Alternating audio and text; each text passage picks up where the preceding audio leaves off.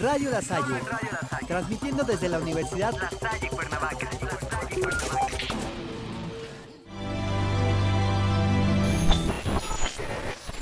Estás escuchando Radio.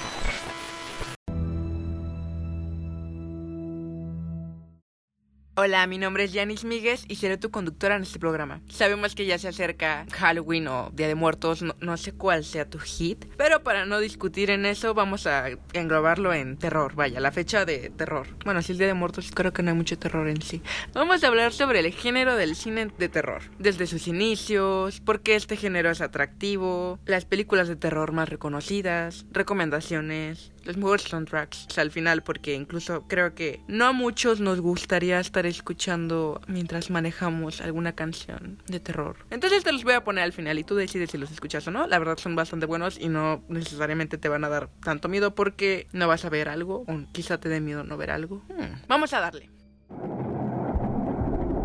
Este género cinematográfico en sus inicios estuvo influenciado por la literatura gótica de autores como Bram Stoker, Alan Poe, Mary Shelley. Utilizar estos libros fue un acierto, ya que el cine, incluso la estética que se tenía en esos años del cine, combinaba perfecto con la estética gótica de la literatura. Entonces fácilmente hicieron match. Y algo curioso es que incluso el primer filme que se hizo en la historia del cine, que fue el del tren, la llegada del tren por los hermanos Lumière, causó terror, aunque no era su intención principalmente, pues vaya, para la gente que eh, por primera vez veía eso, pues le causó terror, de repente sintieron que se iba a salir el tren de la pantalla y los iba a matar, que es curioso que sin quererlo, uno de los primeros cortos que se hayan hecho en la historia haya causado terror y hasta la fecha ha sido un género que no ha muerto, vaya, sigue ahí. Y aquí es en donde quiero hablar de esto. A mí no me gusta mucho el cine de terror. La verdad es que si lo llego a ver es porque estoy con alguien que lo quiere ver y pues no me queda de otra por compromiso. Pero no es como que yo esté sola en mi casa y diga, ay, quiero ver una película de terror. La, la verdad no, yo estoy muy a gusto y muy tranquila con mi centro, con mi esencia, no sé. Bueno, que tampoco soy una mujer tranquila.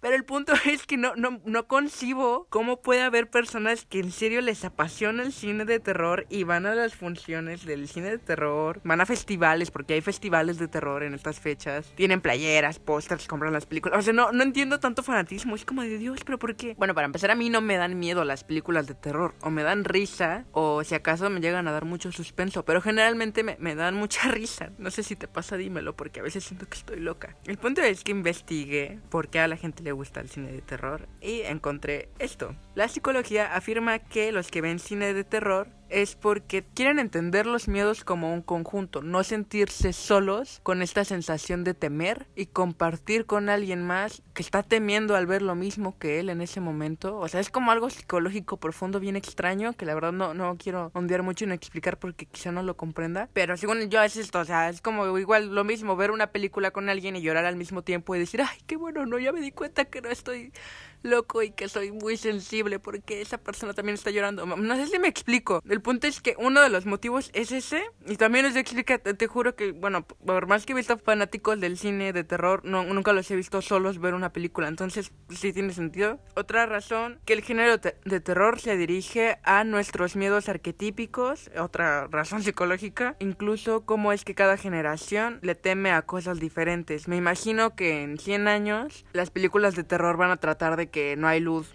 no es cierto. El punto es, vaya, que sí, intentan ambientarse en climas que nosotros conozcamos para transmitirnos esa sensación de realidad y que nuestra realidad puede verse atacada. Y, eh, y me sigo preguntando, ¿por qué demonios quiero ver algo en donde mi realidad es atacada? Aquí está otra explicación que me parece mucho más lógica. Dice que el cine de terror, la pasión que tienen las personas por verlo es porque quieren ir más allá del conocimiento de sus propios miedos. Buscan un estímulo, una respuesta segura de yo ya sé que voy a ver una película de terror y sé que me va a asustar y que me voy a sobresaltar y ese sobresalto va a ser un estímulo para mí. Es como una especie de masoquismo cinéfilo, algo así.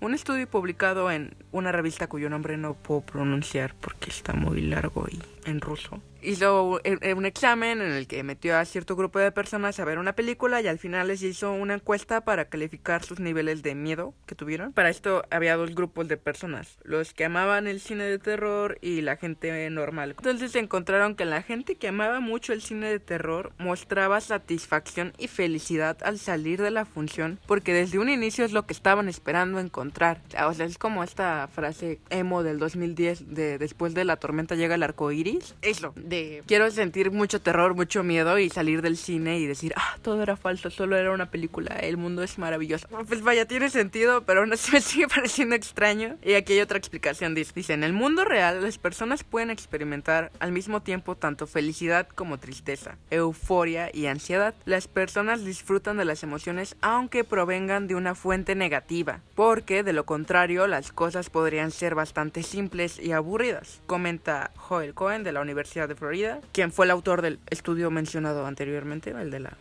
Agrega también que aquellas personas que buscan mayores niveles de excitación tienden a escoger y disfrutar de este tipo de cine porque necesitan vivir experiencias intensas. Entonces yo creo que en una cita se puede saber mucho de cómo va a ser la persona, vaya, no es que quiera dar consejos para otras cosas, pero me parece algo interesante. Ya, regresando a la historia del cine. La primera película oficialmente, eh, es así con toda la intención de ser de terror, fue de Georges Méliès. Jorge Méliès. Voy a decir las cosas mexicanas tal cual. Jorge Méliès, que fue La Mansión del Diablo en 1896. O sea, todavía más atrás yo pensaba que iba a ser como de 1920 y no, fue de 1896.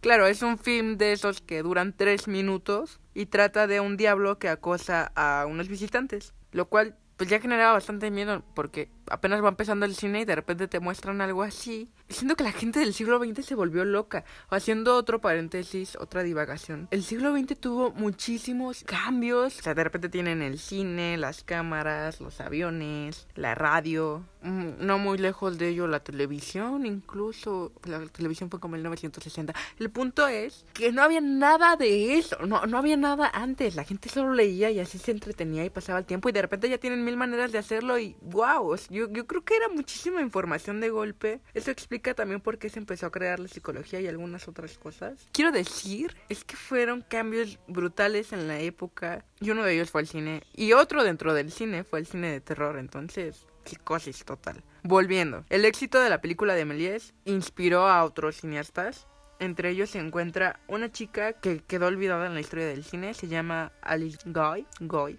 G-U-Y, quien fue también oficialmente para otros, porque pues ya saben, historia, ¿no? Para algunos es verde, para otros es azul, pero bueno, para otros fue oficialmente la realizadora del cine de ciencia ficción. Esto no es terror, pero es ciencia ficción. Era de unos niños que salían de unas coles. Era extraño, pero vaya, o sea, se, entiende la creatividad de cortar los cuadritos de la película y encimarlos entre otros sin que se viera el PRIT. Bueno, no sé si los pegaban con PRIT, yo me imagino que utilizaban una clase de PRIT. Y yo cuando pego algo con PRIT se ve el PRIT, entonces no entiendo cómo ellos podían hacerlo tan exacto para que no se viera el PRIT. O sea, es, es una obra de arte total, es un collage que se mueve. Cuenta algo, o sea, cómo, cómo combinar varios estilos artísticos que en la vida se hubieran ocurrido, que existían. es que es impresionante.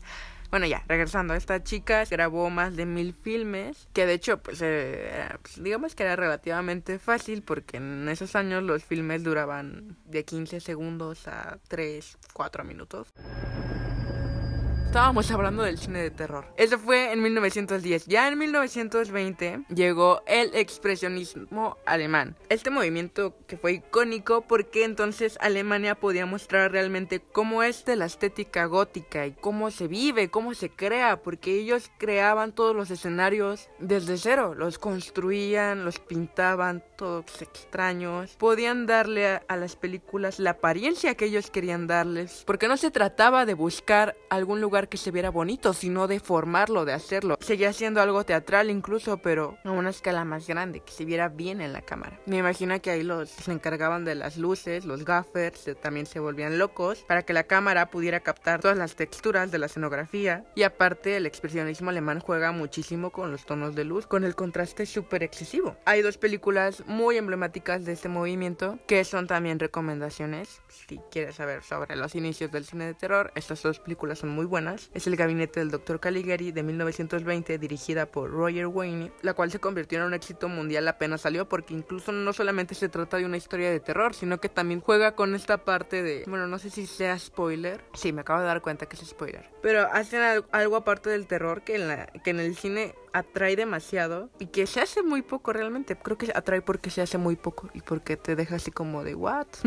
sé que no es la mejor explicación del mundo, pero te invito realmente a que veas esta película si no la has visto. Y por otro lado también está Nosferatu de 1922, que fue dirigida por F.W. Murnau, que es alemán, entonces es Murnau, algo, algo así gritado ladrado, la cual fue la primera película sobre vampiros. Fue una adaptación no autorizada de la novela de Drácula la verdad, he visto solamente una película de Drácula, de las mil que hay, y me gusta más Nosferatu, entonces no sé qué tanto fue buena o mala la adaptación. Algo que debo decir es que lo que no me gusta del cine de terror de esta época, a pesar de que visualmente es bastante impresionante, porque no se ve el Prit, es que es mudo. El cuadrito con el diálogo porque no lo puedes escuchar y lo tienes que leer, interrumpe toda la emoción, la interrumpe. A pesar de que sí hay escenas que puedes aplaudir y decir, wow, no necesito este diálogo, como en muchas películas de terror, para causar terror, hay otras en las que realmente sí se siente que está interrumpiendo toda la emoción, porque es como de, oh,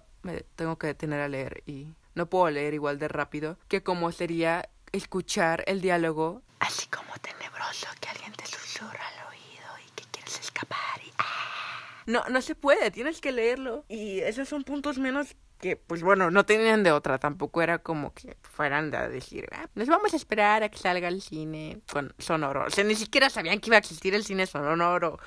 Otro punto negativo de estas películas, bueno, no negativo, pero pues, vaya, no, no va a su favor, es que posiblemente, bueno, esto me lo dijo una maestra, las películas que vemos en YouTube, la música no es la original con la que se transmitía, simplemente son adaptaciones que se fueron encontrando porque seguramente las partituras originales se fueron revolviendo o generalmente se cambiaban cuando se reproducían en estos cineclub, dependiendo del grupo que la musicalizara, porque era muy vendida, entonces no se sabe bien cuál fue el inicio, cuál fue la original, si hubo una original. Es un relajo. No se puede afirmar realmente que haya una pista original. Y nos saltamos a los años 50 porque la realidad es que no hay muchas cosas que contar de los años 20 a los 50. Ya en los años 50 había muchísimos más avances en la tecnología, o sea, el siglo XX estaba que reventaba de cambios. Y lo que ocurre es que empiezan a introducir la ciencia ficción dentro del género. O sea, ya no es, son películas de terror góticas sobre monstruos, sino sobre invasiones alienígenas, insectos mutantes, o sea, cosas que incluso pueden ser más reales y la verdad a mí me dan más miedo porque pueden ser reales. Un problema que tuvo aquí no solo el género de terror, sino cualquier otras películas es que competían ya con la fuerza que había de la televisión. Se vieron forzados a implementar nuevas cosas para que la gente siguiera viendo atractivo esta parte de ir al cine a ver solamente una película cuando puedes prender la televisión y terminar de ver tu serie, tu novela desde la comodidad del hogar. Para atraer a las personas lo que hicieron fue introducir este sistema 3D que de hecho ya, ya existía desde antes pero todavía no estaba perfeccionado. Lo terminan de pulir y de esa forma atraen nuevamente a las personas. Aparte de que pues, eran películas de terror en 3D, o sea, te daban más miedo todavía. Asimismo, se estrenaron películas que hasta la fecha han tenido millones, millones de remakes, como Godzilla.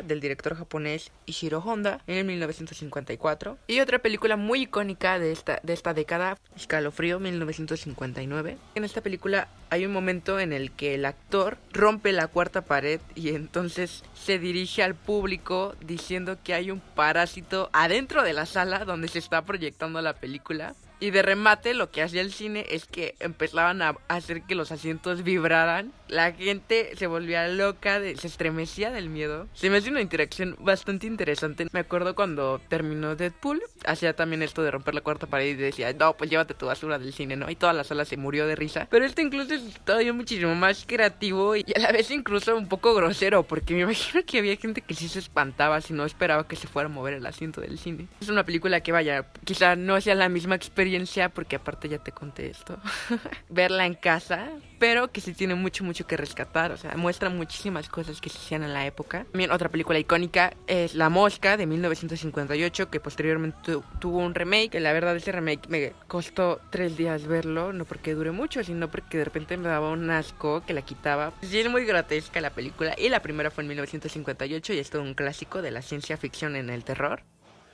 En los años 60 empieza ya el cine psicológico de terror, o sea, ya suspenso, aquí entra el increíble Alfred Hitchcock, muestra personajes que pueden ser reales y entonces en este caso de Psicosis de 1960 ya no te mostraba que el terror podía venir de monstruos o de experimentos científicos o cosas que eran poco probables, sino de un ser humano que podía estar loco y tú no podías saberlo y de repente puedes entrar a un hotel y te encuentras con alguien completamente desquiciado. Crea incluso más terror porque ahora le temes a las personas que te encuentras en la calle porque no sabes si son psicópatas que te van a matar. En 1968 sale La Noche de los Muertos Vivientes, que esta película se convirtió en un referente para todas las películas de zombies que han salido. La verdad no he visto ninguna de zombies, me dan muchísima flojera. En los años 70 se empezaron a crear pues blockbuster. Si eres de la generación Z y no sabes qué es un blockbuster, te, te, te comento. Antes de que existiera Netflix, tú ibas a una tienda a alquilar una película creo que costaba como 10, 20 pesos, ni siquiera era mucho. Te la cobraban por día, tú decías hasta qué día la querías y si te pasabas del día pues te cobraban más y te la podías quedar incluso y de repente llegaban a tu casa a embargarte la película de hace 10 años que nunca devolviste porque te dio flojera. Algo así funcionaba Blockbuster y a su vez pues eso levantó más el cine porque entonces pues ya era atractivo frecuentar estos establecimientos a buscar películas y de paso salir con pareja, o sea, pues, cotidianas que pasan mucho. Bueno, pasaban en Estados Unidos, aquí en México, la verdad no sé, nunca entré a un blockbuster y salí con un novio, que también tiene que ver que tenía como 6 años. Esas películas, las icónicas son La Matanza de Texas de 1974, El Exorcista, La Profecía, que igual son películas que han tenido millones, millones de remakes, millones. Las obras de Stephen King comienzan a ser adaptadas a la pantalla grande, lo cual es padre, porque si antes utilizaban obras de 1800 y tantos de Drácula, Frankenstein, porque eran la literatura que estaba famosa, llega Stephen King a hacer terror y boom, o sea, casi 200 años después, demuestra que sigue habiendo literatura y que sigue habiendo terror dentro de la literatura y hay cineastas interesados en adaptarlas. Gracias a esto sale la película de Carrie de 1976, que fue la primera que, adaptación que hubo. Ya en los 80 pues llega Kubrick con El Resplandor y curiosamente esta película fue un fracaso, o sea, no en la crítica, pues obviamente en esos años todavía no había como esta so sobreadmiración por planos que duren horas. No, no fue, no fue muy bien aceptada, la verdad. También llegan películas como Viernes 13, Pesadillas en Elm Street o Hellraiser. También otro clásico familiar son los Gremlins de 1984. Tampoco la he visto porque la no, me gustan esas cosas que tienen ojos grandes y que son como peluches que yo podría tener. En los 90 fue una de las obras más aclamadas. También es recomendación El silencio de los inocentes en 1991. Seguramente ya has escuchado hablar de esta película. Tardé muchísimo tiempo en verla. Incluso podría ser un halago para una película de terror que la gente no pueda verla seguida, ¿sabes? O sea, que sea tan horrible que te tardes tiempo en digerirla y querer volverla a ver. Aquí salió algo muy interesante que no es película, es una serie. Es mi serie favorita, se llama Twin Peaks de 1992, dirigida por David Lynch. Algo que tiene esta serie, más que terror, es suspenso, realmente misterio, policíaco y bueno, también creo que más que cualquiera de esas cosas es toda una novela, la, la verdad. Tiene esta onda de ahí se agarró muchísimo Stranger Things para crearte como estas historias en que los personajes se coquetean, se aman, tienen aventuras, pues te interesa ver eso, pero a la vez está el meollo de un misterio y también quieres saber el misterio. Entonces, si eres un chismoso como yo, pues obviamente te clavas viendo la serie y te clavas y acaba el capítulo y ah, quiero saber qué sigue y ves el que sigue, ¿no? Todo el desarrollo que tiene me gustó. Si hay un capítulo en especial, si mal no recuerdo, es el sexto de la segunda temporada. En ese sí, Dios mío, me quebró la cabeza. Sí me dio terror, sí me dio mucho miedo. Creo que ha sido de las pocas escenas que, lejos de darme asco, porque es cierto que mucho cine del terror que me llega a mover algo es más por el asco de que estoy comiendo maruchan. Aparte, esta serie tiene una película, entonces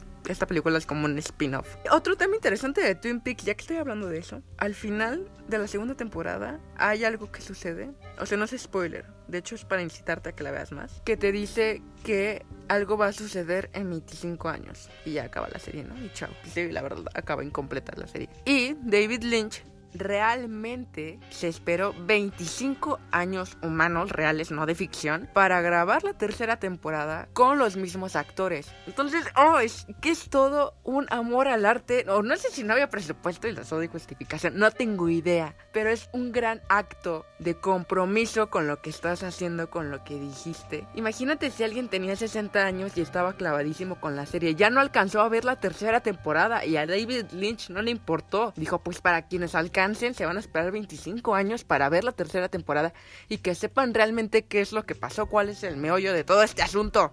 Mis respetos, la verdad. También en estos años, en los 2000, una película muy aclamada fue Los Otros. En esta película salió Nicole Kidman, entonces pues pegó muchísimo más porque pues es Nicole Kidman, no sé quién no va a ver a Nicole Kidman. Igual esta película pues tiene un giro inesperado, cosas que de repente veo y digo, ay, ¿por qué no me di cuenta desde un principio si era tan obvio?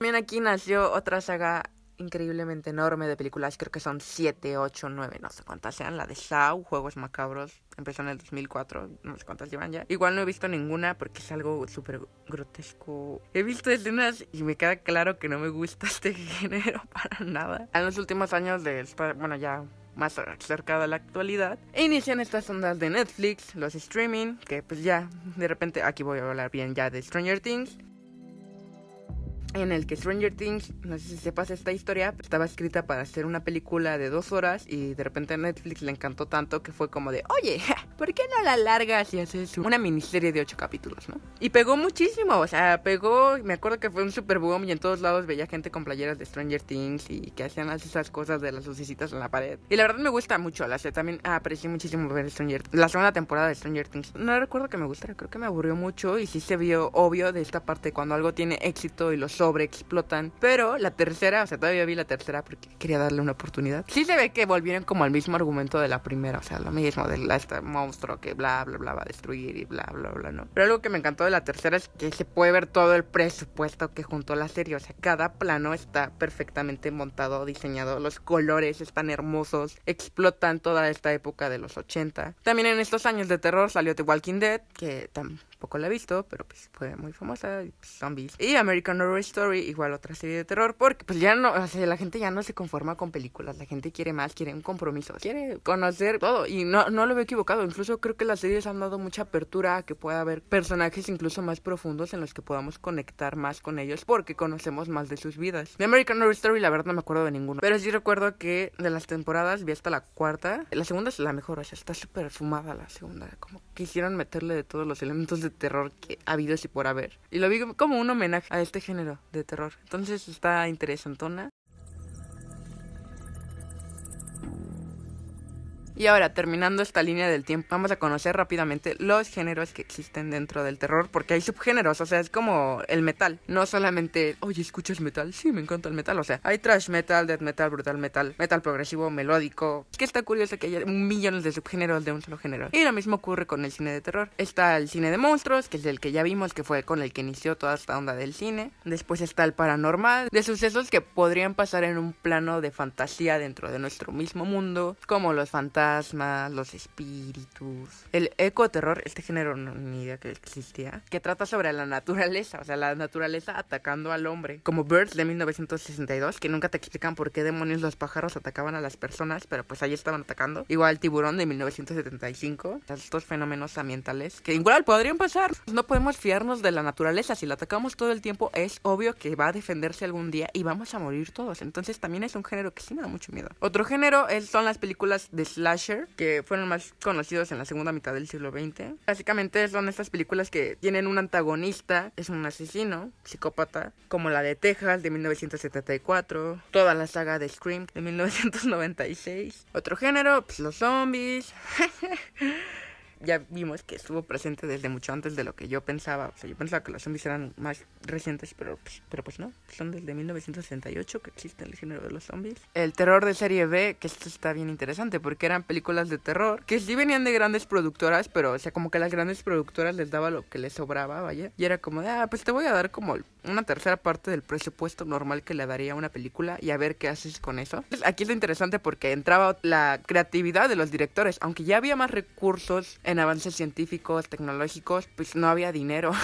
Entonces tenían que como que regresar a ciertas costumbres de los inicios del cine o darles una estética que incluso favorecía al género en sí, porque entonces era una estética bastante austera, incluso le daba como cierto clima especial a las películas y muy poca gente se daba cuenta que en realidad eran películas de bajo presupuesto porque la trama no las delataba. Películas súper famosas de este subgénero de terror serie B es la de El regreso de los muertos vivientes de 1985 y aquí está, o sea, lo que, que vengo diciendo y quejándome todo el tiempo, que creo que es mm, la raíz principal que debería de evitar para amar el cine de terror, es el subgénero gore, gore, donde es violencia explícita, mutilaciones, ay no, la tortura, sangre, y, y su motivo y su propósito, y así lo explica este libro, es que tiene que ser lo más desagradable posible, y vaya que lo logra.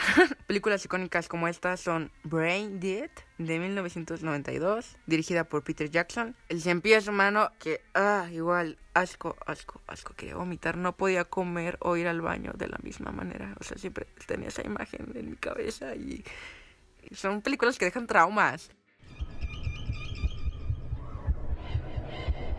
Y antes de irnos vamos a escuchar el que desde mi punto de vista, el mejor soundtrack que ha habido dentro del género del cine de terror. Y es el de Psicosis. Y no solamente por esta cancioncita súper conocida, ¿no? Cuando entra el cuchillo en ya sabes dónde y suena el... Pap, pap, pap, pap, que, que sí, o sea, castra, molesta muchísimo ese sonido. Y claro, o sea, la intención, o sea, pues está bien que castre y que moleste. No, no solamente es por eso, es porque todo, todo el soundtrack en general me parece bastante bello, como esta hora mística, tenebrosona, pero a la vez rica.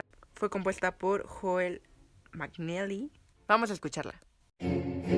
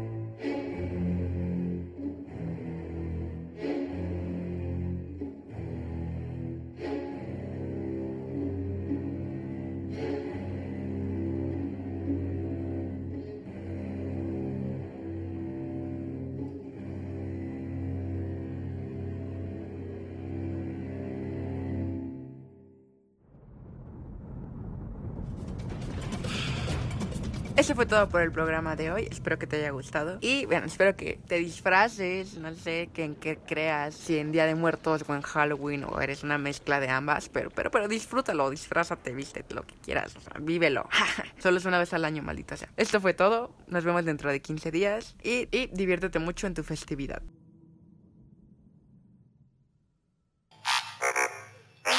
Radio La Salle, transmitiendo desde la Universidad La Salle Cuernavaca. Lo mejor del pop, reggaetón y electrónica, solo en Radio La Salle. Solo en Radio La Salle.